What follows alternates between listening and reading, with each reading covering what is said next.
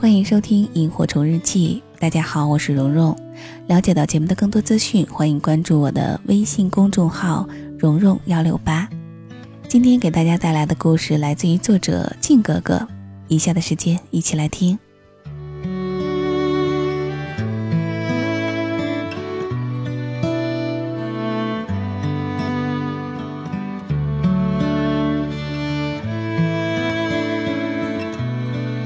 年前的我很叛逆，春节期间我没有回家，一个人去了海边一个城市，住六人集体青旅，一待就是两个星期。在那儿，我认识了关自强，香港人，电脑维修员。关自强介于中年和青年之间，谢顶，戴眼镜，很安静，也是一个人旅行。我注意到他，不仅仅是因为他的安静。因为他三餐只吃面包，一个塑料袋装着，早晨吃一点儿，剩余的装进去，中午再打开塑料袋吃一点儿，剩余的再装进塑料袋系好，晚上再打开吃剩余的面包。当时我刚失恋，心情一直很低落，我观察到他吃面包的诡异行为后，内心揣测他应该很穷吧。然而并不是这样。偶尔他会找室内的其他人说话，声音很小，内容大都是交流海边的景点路线。我觉得他很木讷。我和他没有说上任何一句话。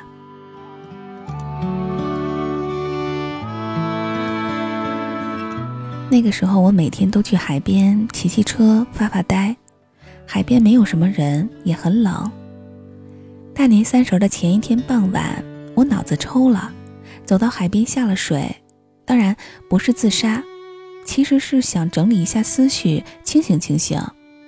我往海里走了一截儿，然后停住，脑子嗡嗡的。一个人从背后跑来，水声哗哗的。我刚想回头，一双胳膊死命的箍住了我，把我往岸上拖，边拖边絮絮叨叨的，是关自强。他说他刚好经过此处，看到了一个背影，觉得好像是我，联想起我这几天的郁郁寡欢、沉默，过年又不回家。他说：“你不会是要自杀吧？”我哭笑不得。我说：“失个恋而已，至于吗？”我。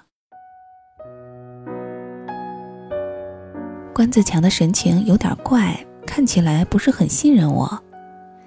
年三十那晚，他给青旅老板打了招呼，做了些乱七八糟的菜，拉着我一起在桌边坐下。他很热情地给我夹菜，自己却不吃，只吃面包，真的是太奇怪了。更奇怪的是，第二天醒来，他留了个字条就走了。字条说他拿走了我放在桌上的一本书，原因是他想让我 email 他，但又怕我不主动联系他，所以拿走书。以此逼迫我联系他，哪怕是骂他。我一看字条的最底下有他的 email 地址，我一直没有联系，直到我回到了家，整理照片时想起这哥们儿，我便给他发邮件，问他可不可以把书还给我，因为那是台湾寄来的限量版。从那以后，我们就经常 email 往来。他在香港做电脑维修员。父母很早就双双去世，这是他后来告诉我的。他断断续续地给我讲他怎么上门帮人维修电脑的事儿，接散活，收入其实还不错。我想起来那个面包，就问他怎么老吃面包，他没有答复我这件事儿。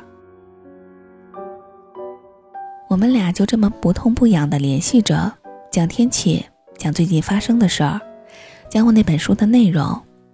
直到有一天，他给我发了一封邮件，邮件说他是来告别的。其实他得了胃癌，要去美国做手术，吃面包是因为胃不好了，只能吃这个。他是趁美国通知手术之前出来旅游的，现在他准备过去了，希望我祝福他。关自强说，自从知道自己得了胃癌，每一天都想好好的看看这个世界。所以看到我在海里时，他很怕我要自杀。他非常希望我能好好的看看这个世界，还有，我应该更加珍惜父母仍在身边的机会。过年这种日子，应该和家里人团圆。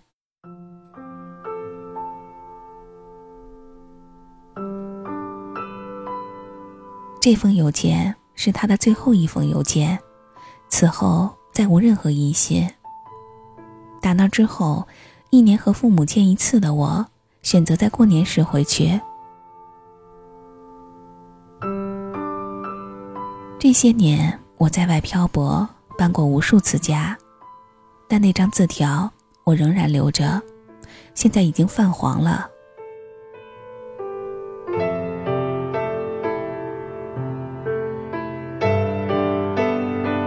无论怎样，都要好好的活着。经历再多的挫折和困难，我都会想起那个傍晚，水声哗哗的，他一双胳膊死命的拽住我，边拖边说：“去死比活着容易多了，做太容易的事儿，你不觉得很没劲吗？”。爱情结束了，你会忧伤；被人背叛了，你会钱财赚的再多，你也会觉得紧张；被人欺骗过后，你也会感伤。有人不理解，你会心慌。薪水发的太少，你大脑公堂。生活中太多的争夺拼抢，偶尔失去，人们就会很紧张。如果有一天，生命已经没有了机会，你还会不会有那么多小肚鸡肠？珍惜每一分钟，珍惜每寸快乐，每寸感伤，认真体会所有活着的时光！如果有一天，生命已经没有了机会。你还会不会有那么多小肚鸡肠？珍惜每一分钟，珍惜每寸快乐，每寸感伤，认真体会所有活着的时光啊！有人不理解，你会心慌。薪水发的太少，你大脑空堂。生活中太多的争夺拼抢，偶尔失去，人们就会很紧张啊。如果有一天生命已经变得没有了机会，啊哈，你还会不会，你还会不会有那么多的小肚鸡肠？珍惜每分钟，珍惜每寸快乐，每寸感伤，认真体会所有活着的时光。如果有一天，生命已经没有了机会，你还会不会有那么多小肚鸡肠？珍惜每一分钟，珍惜每寸快乐，每寸感伤，认真体会所有快乐的时光！